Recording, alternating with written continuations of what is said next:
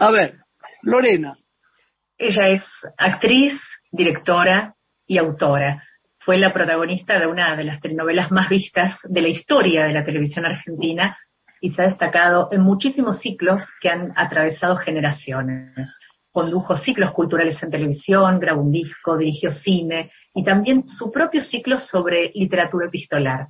Con un destacado recorrido en la televisión y en el teatro, nos honra esta noche con su visita Leonor Benedetto. Muy bienvenida a Radio Nacional, ¿cómo estás? Muchas gracias. Muy La leíto. y vos sabés que parte de lo, del estar muy bien es estar acá eh, enganchándonos de nuevo con la charla, con la mirada. No, no, es, está muy bien. Y, está muy bien estos vínculos que se mantienen en el tiempo completamente indestructibles, que no tiene nada que ver con la frecuencia con que nos vemos o nos encontramos. Eh, eso ni me parece un activo de la vida y no tengo tantos, pero lo que, lo que hay son indestructibles, son fuertes. No sabes la alegría que me da. El otro día además me chismearon, era increíble, porque te empecé a ver en lo de Jay Mamón y después me dijeron que me nombraste. Entonces, no quiero que repitas nada. Pero yo dije, me agrandé, se agrandó Chacarita, como dicen los chicos, ¿no? Y, y, yo pensaba, lo curiosa que ha sido tu vida. Yo la conozco bien porque además fuimos amigas de, pero mirad el tiempo que será, que estabas casada todavía con tu marido, con tu primer marido, y salíamos y chismeábamos, es una palabra que me hace gracia, me da ternura, y nos contábamos cosas. Y yo dije, qué bueno sería que Lorena y yo supiéramos, y a través de nosotros la gente que nos sigue, que es mucha, por suerte, en estas charlas, ¿cómo fue tu vida? Yo, yo la conozco, pero contanos algo de cómo arrancó este tema de ser una actriz tan prestigiosa, ¿no? Yo cuando cuando vos elegís la poesía o lees cartas, yo leí para vos una carta que vos me pediste que leyera. Y me sentí muy orgullosa, ¿no? Porque es incondicional la poesía, ¿no? no lo que decimos siempre, lo de, decía Alfredo, ¿no? No tiene seguidores, tiene amantes. Y las cartas lo mismo. Ah, claro. Contanos un poco, ¿no es cierto, Lore? Que, que su historia es tan preciosa. Digo, con lo bueno y con lo malo, ¿no? no es, bastante, eh, lo que vos me estás diciendo a mí me retrotrae a haber transitado un camino que no estaba en mis planes. Eh, y como si yo hubiera estado en, imaginemos un camino. Sí. Propongo a los que están ahí una especie de juego, visualicemos un camino en el cual una persona muy joven, que yo era en ese momento, eh, estaba buscando eh, conocimiento, estaba, mm, eh, la curiosidad me llevaba a investigar caminos históricos, pero nunca jamás yo imaginé estar acá y estoy encantada. Lo que quiero decir es que en ese camino, en ese sendero que estamos imaginando, empezaron a aparecer los que yo llamo ángeles.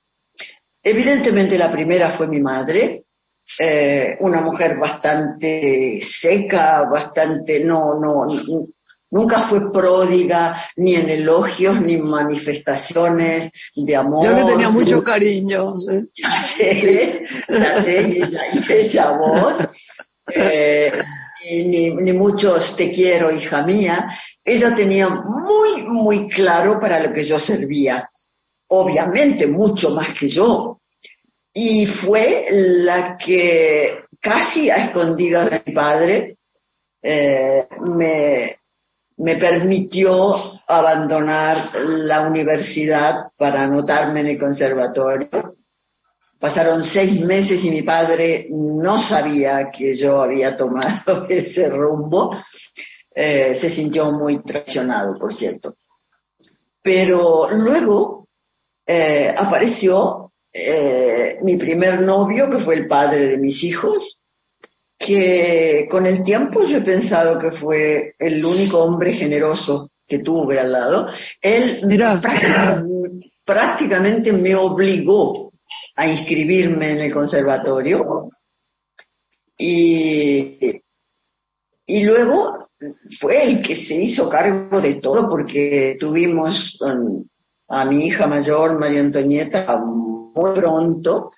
Y, Pero más era muy chica, era muy, muy chica, muy chica. Repartíamos, repartíamos el tiempo. Yo tuve a mi hija en el conservatorio antes de terminar. Increíble. Repartíamos el tiempo, él venía, cuidaba a la niña, de verdad se hacía cargo porque él estaba convencido de cuál era mi destino, muchísimo más que yo. Y luego, ya en el conservatorio, empezaron a aparecer por lo menos dos, otros dos ángeles. El primero fue Néstor Nocera.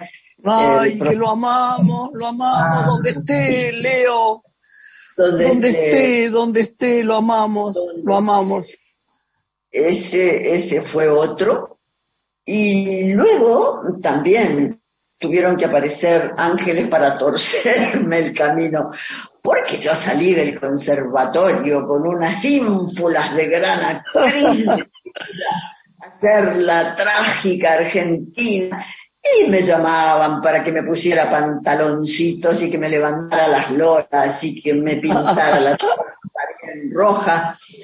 Y, yo no tuve más remedio que aceptar todo eso porque ya la, niña nacida no se podía no se podía jorobar demasiado con la economía en ese momento.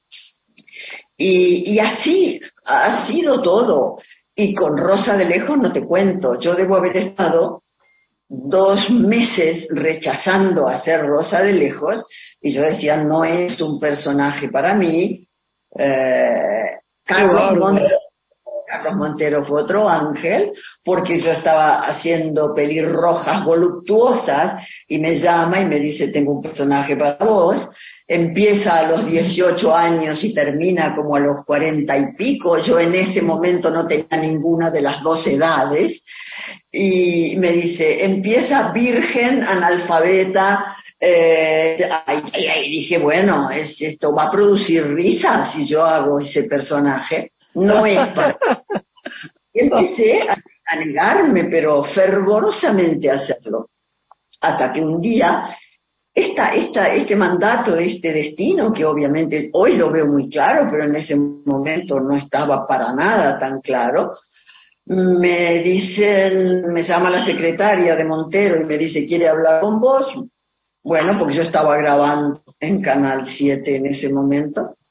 Y voy y hay una, no sé, yo medio, medio molesta, porque dije, ay, sí, ya le dije que no 20 veces, ¿qué quiere ahora? Entonces llego y la secretaria me dice, está una persona, podés esperar cinco minutos, sí, claro. Estoy sentada y sale rauda y secona como era en apariencia María Armiña de Llaneda. Ay, mi amor. Claro. Eh, y entro y en tono de absoluta broma le digo, si conseguís que ella lo dirija, yo lo hago. Ay, mira.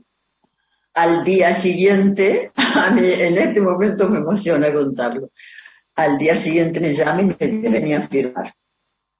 Oh jamás pude pensar yo que esa persona iba a aceptar lo que yo estaba desjerarquizando como una telenovelita.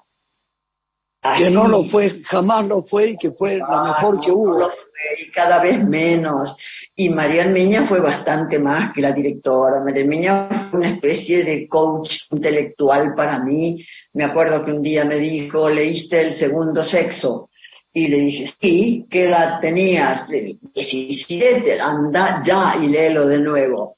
Ah. Bueno, claro, claro, esas cosas. El decirte qué libro tenés que leer, eso es, yo me prosterno ante ella y se lo agradezco, esté donde esté, para siempre. Pero esto ha sido, Gra, una, una constante. Eh, es como si mm, lo que yo le hago a mi gata, por ahí no, y le doy una palmada, y por allí no, esto, esto yo he sentido y ahora lo veo con claridad, pero no tiene gracia ahora. en ese momento los que se jugaron de verdad una apuesta fuerte fueron todas esas personas, desde mi madre, mi, mi marido, mis maestros. Sí, esto, esto, esto es así y lo tengo que agradecer, es lo que me hace afirmar que, que tengo un, tengo un buen destino, soy una persona afortunada. Leonor, ciclos que evocás como Rosa de Lejos, pienso también en Padre Coraje, que ha atravesado generaciones, pienso en Querida Leonor. ¿Qué crees que han tenido en común en su trama para conmover como lo hicieron? Probablemente hayan tenido, eh, bueno, Rosa lo que tuvo fue algo que a mí se me escapaba que era incitar a las mujeres a ganarse la vida. Aquella famosa sí, señor, sí, señor, sí. Eh, de un cuarto propio, donde ella dice, nadie puede pensar si no ha comido bien, y que hoy tiene más vigencia que nunca esa frase. Sí, señor. Eh, eso hizo Rosa. Eh, decir, miren, con una máquina de coser una mujer se puede ganar la vida. El no depender, porque cuando dependes económicamente empezás a depender emocionalmente y, y, ahí ya el, el camino de verdad se pierde. Ahí no tengo ninguna duda. Respecto del problema del programa de las cartas que me enorgullece bastante, debo reconocer, tenía o siguen teniendo las cartas eso tan particular que es la verdad. Las cartas históricas tienen, nos consta que era la única manera de comunicación posible, y tienen la verdad, desde las cartas de amor hasta las brutales cartas que le escribieron y escribió él a la Valle para convencerlo de que eh, asesinaran a Dorrego. Sí, señor. Ah, no hay, no hay allí lo que puede haber ahora en un mail o en un WhatsApp, no hay especulación. Era la única posibilidad de comunicación para lo bueno y lo malo. Eso creo que tienen las cartas. Pero además, como, eh, Leo, cómo estaban filmadas, cómo estaban hechas, cómo era esa luz, cómo era ese momento, porque la verdad, ya que importa la crítica, cuando uno mira muchas cosas que se ven en la televisión y a veces pensando que hay tanta gente talentosa que con un poquitito de, de, de, buena voluntad de algunos productores o lo que fuera pueden hacer cosas preciosas terminadas a mano no las hacen. Las cartas estaban terminadas a mano. Eran una cosa muy preciosa y muy emocionante. Te obligaba a pensar y a sentir. No hay muchos programas que emocionen, no hay, vos imagínate, se toma todo tan ligeramente y hay algunas cosas tan burdas, otras no, hay, tenemos a compañeros tan divinos que hacen las cosas tan bien, intentan hacerlas, por ahí están metidos en cada lugar y que, que no saben cómo salir. Pero, pero si fueran los que producen un poquito más creativos, mirá lo que fue las cartas. Las cartas fueron ejemplo de televisión. Ejemplo. Sí, yo acepto, acepto esa, ese elogio porque creo que sí que lo fueron y aunque vos no quieras, yo voy a decir, lo que dije en el programa de Jay Mamón cuando me preguntaron quién es la mejor actriz argentina. Y yo dije, yo no sé cuál es la mejor, yo sí sé cuál es el, la mejor cara, el mejor rostro de la historia del cine. Y ese lo, afirmo además y desafío a alguien que me diga, porque además, eh, como, como lo digo de mí, no desde el punto de, la, de los rasgos, sino desde el punto de vista que yo, yo no me considero una súper enorme actriz, sí creo que soy carismática.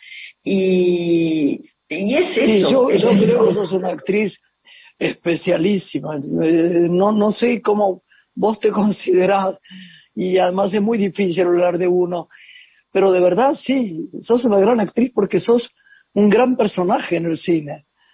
Sos vos, pero al mismo tiempo sos otro personaje. ¿Entendés? Entonces no, no hay que decir eso, hay que tener cuidado con eso, ¿no? Yo he sufrido durante mucho tiempo, eh, no, no le he sufrido, pero me han cansado cuando he hecho personajes que eran, que yo he creído que estaban muy bien hechos, que siempre hablan de la belleza o hablan de la, cara, de lo que, y uno, como vos, es lo que tiene adentro, es lo que sale también, y lo que le da ese personaje. Sí, señora, ¿no? Porque si no, cualquiera bonitilla, este, eh, haría un trabajo, este, más o menos bueno, no mediocre. Pero vos le diste, ¿cómo se llama la película aquella que era tan genial? Yo me acuerdo porque el público eh, la de Aristarain. Un lugar en el de monja. Qué buena lugar película. ¿Te acordás, eh. Lorena, de la, de la película? Amamos esa película y fue un quiebre también en la interpretación de Leonor de los personajes que venía haciendo, ¿no? Fue como una bisagra a nivel cinematográfico en tu carrera. Pero fue increíble porque ese día oí Leonor que es gracioso. Yo fui con Juan Cruz a verla a un cine de la calle Santa Fe. Nunca me voy a olvidar. Entonces, ahí pagamos la entrada, nos sentamos y uno cuando ve cine argentino se pone un poco nervioso porque uno quiere, claro, uno quiere que le guste a la gente y está ahí como, como si tomara un examen, ¿no? Entonces cuando terminó, este, este cuento lo repite siempre Juan y me parece que tal cual mi alma, ¿no? La gente aplaudía entonces parece que yo empecé a caminar para adelante y decía muchas gracias, muchas gracias. y Juan Cruz me dijo, mamá, ¿por qué das las gracias? Eh, eh, no es tuya la película, pero soy el cine yo también, el cine argentino, y me da placer que esto ocurra, porque era verdad. La gente salía con una emoción. Hermoso Muchas gracias.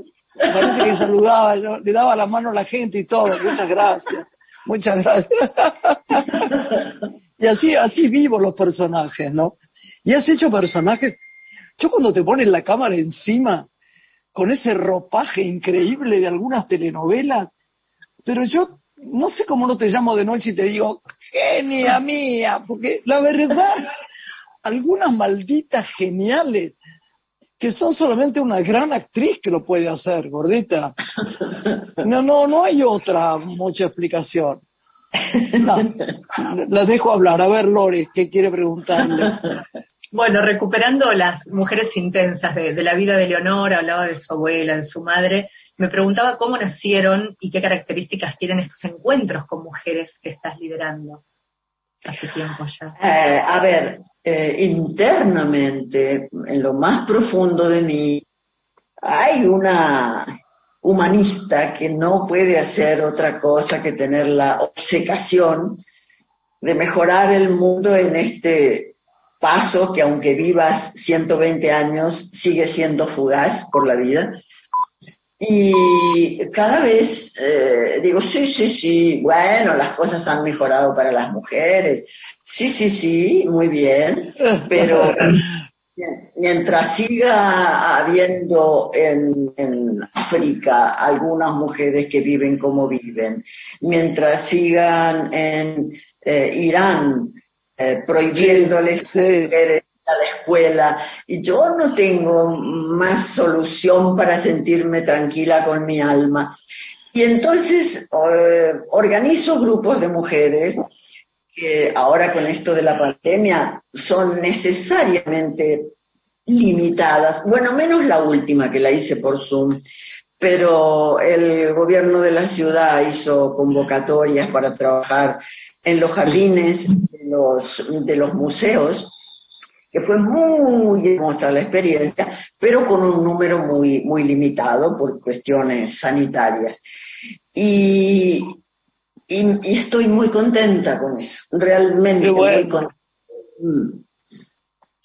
Porque enseñarle a una mujer, hacerle que le crezcan alas cuando está, pero prácticamente atornillado el concepto eh, de que una mujer tiene que ser obediente, de que tiene que vestirse de determinada manera. Y no, eso me, me parece insoportable, ni hablar ya de la, de la violencia, ¿no? Que en algunos casos es absolutamente brutal y manifiesta. Son charlas donde hay un eje temático en cada uno de esos encuentros, donde vos dialogás libremente, transitando tu experiencia de vida. ¿Cómo funcionan? No, no, yo hago un, un, programa, desarrollé un programa basado en la creatividad, porque, a ver, yo no conozco ningún hombre, autor, y estoy hablando de la época eh, no sé, de, de, de, Edgar Allan Poe, de, ninguno que haya tenido que escribir escondido en una habitación con una vela como las hermanas de Claro, claro. claro Eso no, no existió nunca. Y ya viniendo en el tiempo, cuando vos pensás que Lola Mora fue amante de un presidente y está primero que nada en su biografía y en la biografía del presidente no existe Lola Mora. Entonces decís, acá hay algo que no está bien. Y creo, fíjate vos la facilidad con que alguien te contesta, sobre todo la, comunidad masculina, si le preguntas, eh, ¿sos eh, racista. Eh, no, ¿qué está preguntando? Ah, ¿sos antisemita? No, por favor, no me ofendas. ¿Sos feminista? Eh, no, eh, no sé, eh, me parece que a veces se les va un poco la mano y sabes Esa es la frase. se les va la mano y, y derrapa el feminismo y, y, camina por la banquina muchas veces.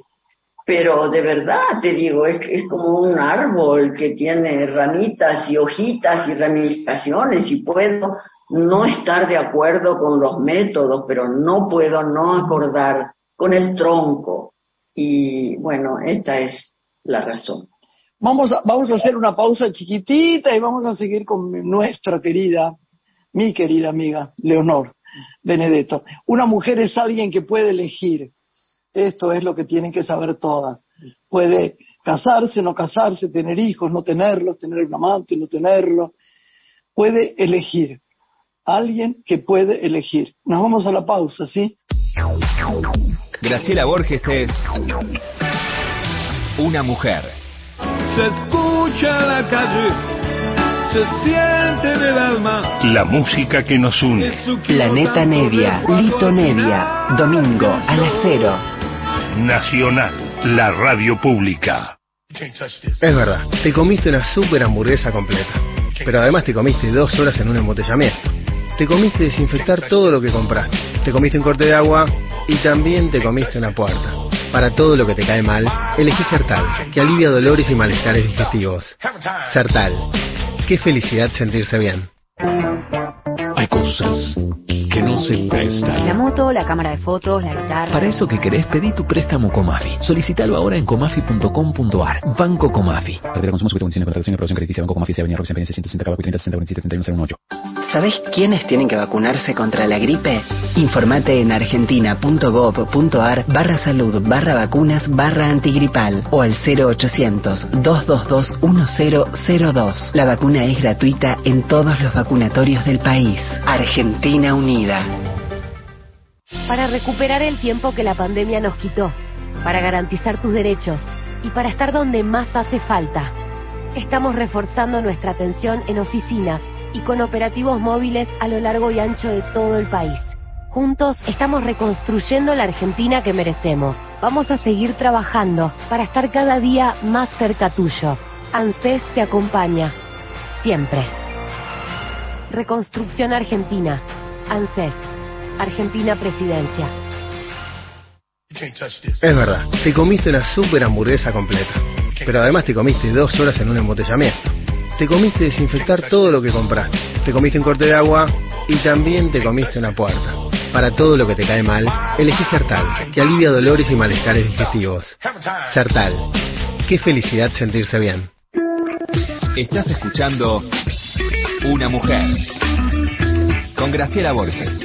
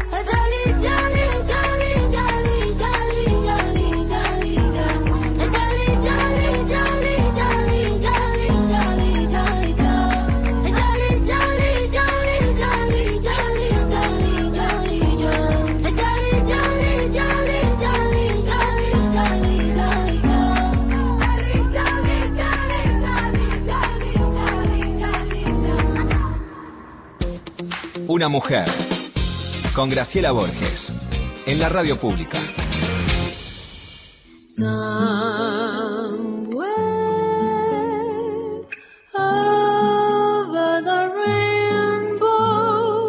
Bueno, Lore, seguimos con Leonor Benedetto. ¿Qué te parece? ¿Qué le preguntaría? Yo tantas Bueno, cosas que ya me, de me escuchar tengo que callar. tema.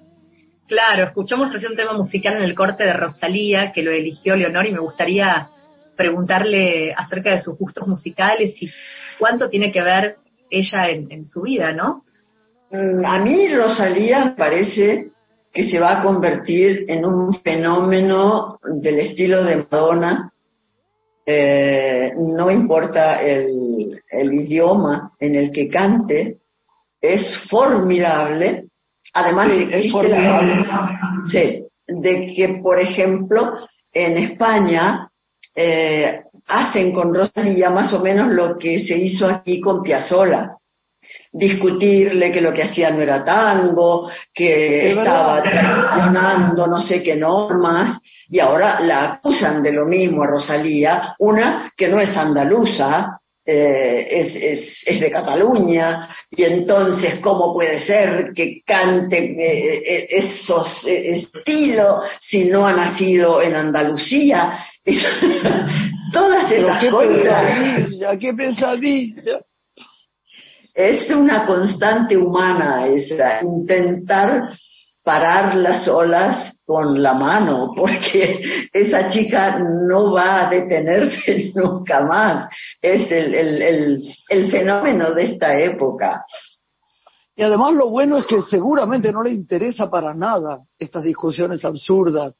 Se debe reír. No, porque- seguramente no, pero lo va, lo va a disfrutar más adelante porque muy joven y cuando se empieza, bueno, supongo que todos estamos esperando que nos digan, bueno, dale, lo haces bien, aunque te digan, pero, pero, pero no, hay un, le han, le han construido un muro eh, en contra fuerte. Por eso me, me acordé de Piazzolla. Contame una cosa, Leito. Contame un poco cómo fue la experiencia en España. Oh, es, Si se puede preguntar, ¿eh? Si se puede preguntar, porque yo vi, viví, yo, hay mundos en todo lo que te pasó en España. Mundos. Sí, sí. Mundos. Que la gente no Eh, sabe. Mundos. No, y, y ¿sabes qué quiero? Porque lo, lo anoté aquí cuando hablaste de la casa. Esa casa la, la rehice yo. Y Toda, totalmente. Era conmovedora. Yo puedo contarte cada rincón que había. Yo nunca vi un arquitecto tan genial como vos para construir ese interior. Ese, ese, ese director de arte, igual, te juro. Siempre te lo he O dicho sea, fuera de que- la radio. O sea que es bueno que te lo diga ahora también. Eh, vos sabés que hace poco vi en una, en una versión hackeada la, la última película que ganó el Oscar, Nomadland, la, la que produjo Sí, y sí. actuó eh, Frances McDormand, mujer Esa genia. De la que estoy enamorada, me parece. Yo también, yo también. Yo te dejo absoluto. primero, pero yo vengo después. Sí. Bueno, y, y hay una frase que dije, ay, cuando esas frases, ella, mm, bueno, viaja en una especie de, de- de camioneta y se junta con esa comunidad eh, nómade que anda por Estados Unidos porque no ha podido mantener las, las hipotecas esas mm, feroces. La gente perdió todo, perdió la casa, perdió el dinero que había depositado y se han comprado esto y tienen reglas propias, van por los pueblos, tienen trabajos temporarios y en un momento de esos que ella se va a notar, creo que en una fábrica para trabajar Sí, un tiempo, sí. le preguntan la dirección en la que vive. Y ella eh, duda, eh, dice, bueno, eh, yo eh, vivo, viajo y, y la, la persona que está detrás del mostrador le dice, o sea, usted es una homeless. Mm. Y ella le dice, en, en inglés, voy a tratar de, de traducir lo, lo, lo más exactamente posible, no. No, yo no soy homeless, yo no tengo casa, pero tengo un hogar. Ay, qué maravilla es esa frase. Sí, sí, sí, Esa sí. frase, sí. Y, y me hizo acordar a lo que vos dijiste de mi casa en España, porque me doy cuenta que mi impulso interno es armar un hogar en cualquier parte. Sí, Ya. un nido, un nido, un nido. Un nido, sí, y- Sí, y, aunque sí, a veces suena ridículo el, el hecho de haber viajado tanto, a veces armo eso en una habitación de hotel cuando llego. Es verdad, es verdad. Yo tengo una amiga que también es de ustedes, de Grace Wilmot, que todos la conocen. Digo, los que nos están escuchando no, pero es alguien que queremos mucho, que llega a un hotel, ¿no? Entonces abre la valija. Bueno, adiós Grace, me voy y a la media hora vuelvo y le digo, ¿cómo va el cuarto? Bien. Ella ya puso largos paños de pañuelos eh, eh, exóticos y muñequitos y arreglo. Lo dejó como, claro, es su hogar ese tiempo. Sí, Tres sí. días, dos días, cinco días. Sí, lo que días. sea. Sí. Eso es, eso es, eso es. Convertirlo en un hogar.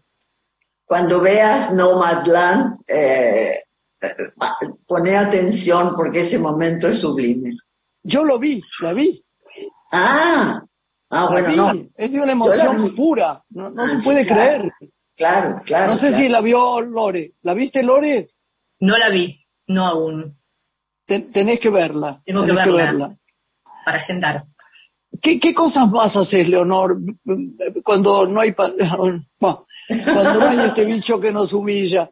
no, no. Yo no sé bien qué haces. No, no, no, cambia, no cambia mi vida demasiado, salvo el andar con barbijo y, y voy, voy a, a tomar café eh, al aire libre, eh, pero esencialmente estoy escribiendo eh, mucho y, tengo la sensación de estar de estar yendo a, buscar mi destino cuando escribo. Quisiera preguntarte justamente acerca de la literatura y de la historia a partir de tu espectáculo, ¿no? Que fuiste parte en todos los rubros, atentamente, que se basó en la literatura epistolar y abrió el camino para el aprendizaje de la historia para mucha gente que lo vio. Y también lo hiciste por streaming.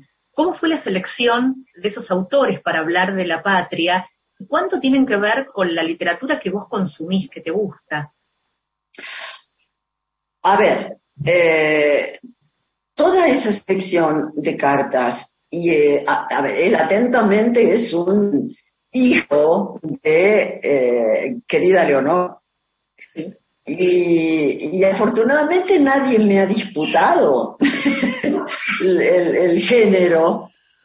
Y trabajé con un historiador porque lo que ese centro, ese corazón del espectáculo que es el concepto de patria, es tan, es tan diverso, depende de la gente que lo, que lo, aborde. Eh, lees un poema de Borges sobre la patria, lees a Cortázar, lees Benedetti, y no tienen nada que ver, lo cual indica que el concepto patria es, es un concepto interno, no es un mapa, no es un mapa la patria, no es un territorio. Y, creo que cada vez más eh, la patria de verdad es la humanidad. Y, Vos sabés una cosa, te quiero, odio interrumpirte, pero hay una cosa de Marcela Amiga, es nuestra amiga, que me dice siempre que toda la humanidad debería ser como una gran sábana con una sola costura y ahí todos adentro. Y yo la entiendo, la gente la discute mucho, pero yo entiendo perfecto lo que dice. Es lo que hablamos antes con Lorena de empezar el programa, ¿no? Patria. No nacionalista, la patria, ¿no? No, claro. Son todas las patrias. Son todas las patrias. Por eso leímos Simón Bolívar. La única posibilidad en este momento es ser cosmopolita, no puedo negarle el ingreso a, un, ni a un refugiado, ni a alguien que se ha ido porque se muere de hambre o porque hay violencia. Vení y después vemos qué hacemos. No, claro, no, claro. De, de crímenes de lesa humanidad de tener por el, por el Mediterráneo un barco cargado eh, sin, sin negándole el ingreso a los puertos. Italia castigaba a los, a, los pueblos eh, eh, costeros que permitían el arribo de esos barcos. Eh, estamos, estamos con un pensamiento viejo si soportamos eso. Sí, sí, sí. Hay tanta cosa perimida, ¿no? Hay tanta cosa antigua, vieja, pero no, no da refuerzo al alma ese pensamiento, ¿no? Qué terrible, no, no, no, no, no. La humanidad, la palabra humanidad, ¿no? El, el, el, compadecer, eh, como decía Adolfito Bioy Casares, ¿no? Que es padecer con otro. No, no, no. La mirada sobre el otro, ¿no? Como, como, como a veces los ojos se distraen y no es bueno eso. Quiero decirte algo que antes que me olvide. ¿Cómo me gustó tu película? ¿Te acordás que te llamé y te lo dije? ¿Te acordás de eso? Sí, sí, sí, me acuerdo. Estupenda película. Ya no sé si vos la viste, Lore. Sí, la vi. Me encantó. sí, a mí también. Quería recuperar la escritura de Leonor, hacia dónde iba, qué camino estaba tomando ahora, que está inspirada en escribir, ¿no? que nos contara hacia dónde va ahora. Sí, vos sabés que tal vez lo produjo la pandemia, no lo sé. Estoy en, un, en una especie de, de caos creativo desconocido para mí. Soy, sé que soy una persona creativa, lo, lo, lo ejercito, lo, lo, quiero aumentar, pero es caótico. En este momento tengo como tres o cuatro proyectos, eh, al punto tal que tengo una chica que trabaja conmigo que, que, que, me ordena, porque es como si me salieran ramas de la cabeza. Y uno bueno, hay que podarlo de vez en cuando porque esto, eh, esto es posible, esto no es posible porque cuando se me ocurren las cosas nunca, nunca me freno pensando, esto es imposible. Yo lo largo y en general la vida después te demuestra los que pueden, los que no pueden, los que... Me hace acordar a las carreras de caballos, y eso que los ponen a todos así en la gatera. En la gatera. Eh, y cuando salen, cuando abren las puertas, hay uno que que va adelante y otros que no. Así me pasa con mis proyectos. Entonces, eh, estoy, estoy en eso, desordenadamente creativa, pero sabiendo con convicción absoluta que, que mi camino es, es escribir y trabajar con, con las mujeres. Y después del buen destino, ¿hay un camino de continuidad en la escritura que va a ir por esa misma línea o no? Eh, probablemente sí. Lo que pasa es que la, el escribir es de una libertad absoluta. Una película es algo muy caro, es una experiencia colectiva donde depende de mucho dinero, de muchas voluntades y, y entonces esto va necesariamente mucho más lento. Me encantaría dirigir otra película, sí, pero sé positivamente de las dificultades de, la andadura hacia la concreción de una película. ¿Y lecturas, Leonor, que nos pueda sugerir? Siempre en este programa agradecemos a los invitados que nos regalen lecturas que pueden ser o, cosas en tele también o, lo, que veas en tele si es que lo ves series o films sí veo veo muchas series veo películas por eso lo, lo mismo que que vi fue en Matlán y me aumentó mi amor por Frances McDormand, eh, sobre todo esa especie de... esto para mí ella representa de verdad el lujo. Me parece de todo lo otro, la exhibición eh, obscena de riqueza en este momento no me parece atractivo. Y que esta señora vaya a recibir el Oscar por eso que ella eligió por supuesto hay que tener las posibilidades además económicas que tiene ella, dijo quiero ese libro porque, lo había leído, fue, le compró los derechos, eligió a la directora, eligió el elenco, eso, eso yo quiero, pero me preguntaste que sobre lo que es actividad. Veo muchas series, me atraen mucho los policiales daneses. Yo, ay, yo los policiales daneses, muero, muero, muero. vi montones. Decime alguno, a ver, Leito, eh, que te acuerdes más. Tenés el segundo plano de un actor que no nada más que hace un bolo y le crees todo. Sí. Es tan real todo, está tan bien hecho, son tan buenos, tan buenos, tan buenos. Son tan buenos, son tan Pero los daneses están estupendos. Yo tengo varios que estoy viendo, vi varios bueno, Por eso te decía, la serie esta Borgen, que yo la vi hace mucho la vi, La vi, la vi, claro, sí, claro. Eh, y son temas serios, que es finalmente lo que hizo Shakespeare, es siempre preguntan por la vigencia de Shakespeare. Pero y se habló del ser humano, ¿cómo no, cómo no va a ser vigente? Hemos cambiado en cómo nos sentimos, en cómo comemos y en cómo son nuestros sistemas de gobierno, pero todos sufrimos, todos nacemos, todos a todos nos han abandonado, a todos nos han amado, eh, y en tanto y en cuanto hagas eso, eh, va a seguir existiendo el señor Guillermo Shakespeare. Decime una cosa, Leo. Vos tenés, a ver cómo lo pongo, pensamientos en este tiempo más que nada, ¿no? Pensamientos del pasado que te den melancolía o no. Ni es una medio. pregunta con trampa, ¿eh? Ni medio, ni medio pensamiento que me dé melancolía. Pero, pero te quiero explicar por qué.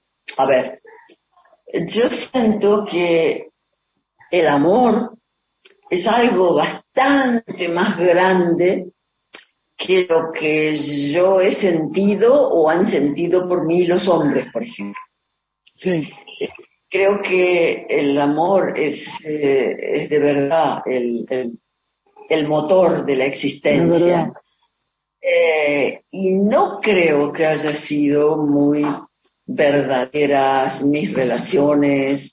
Bueno, bueno, sí, algunas estuvieron bien, otras menos bien, pero el amor es otra cosa, tal vez porque ahora mm, lo percibo, puedo, no sé, puedo llorar mirando un gato o un niño, el, dolor de las personas. Eh, esto, vos lo, vos lo mencionaste antes, no sé Sí, si viste, está presente mucho la emoción, sí. y, Sí. y la compasión, ¿no? Esa, eso, esa vivir con pasión con el otro, eh, la solidaridad, que te, que te duela el dolor del otro, eso sí creo que es de verdad amor. Y probablemente, yo no me di cuenta en ese momento, pero el padre de mis hijos ese, ese, ese hombre me amó de verdad y hoy me doy cuenta porque fue, ya lo, ya lo dije, voy a repetirme, el que me empujó a, a hacer algo que a lo mejor yo te entiendo porque en la revisión de mi vida también he pensado quién ha sido muy intenso y muy, muy abarcador en el sentido de, de amor, pero al mismo tiempo de ayudar a caminar, ¿no? Claro, Simplemente haciendo lo que uno puede, lo mejor posible, sin esperar resultado, ¿no? La Bueno, nos tenemos generosidad que ir, la generosidad. Nos tenemos que ir, desgraciadamente, pero esperemos que, tenerte otro día y que yo te vea y que te veamos haciendo algo toda la gente y que yo te vea cerca de mi casa o cerca de la tuya y te diga que te puedo abrazar y querer, aunque estemos a la distancia. Te, Te mandamos abrazo, un te beso. abrazo, te abrazo. Gracias, Besos a toda la familia, ¿eh? Besos a toda la familia. Gracias, al Gracias. chiqui- el chiquito, el chiquito ese es enorme, ¿no? Sí, ya lo sé. Y era el que te eligió. Tenemos que, otro día tenés que venir con nosotros y contar esa historia maravillosa de que él se li- te eligió como mamá. Maravillosa. Bueno, te queremos. Adiós. Gracias, Gracias. Leo. Adiós, Lorenita. Hasta Buenas la noches. próxima. Chao, mi amor.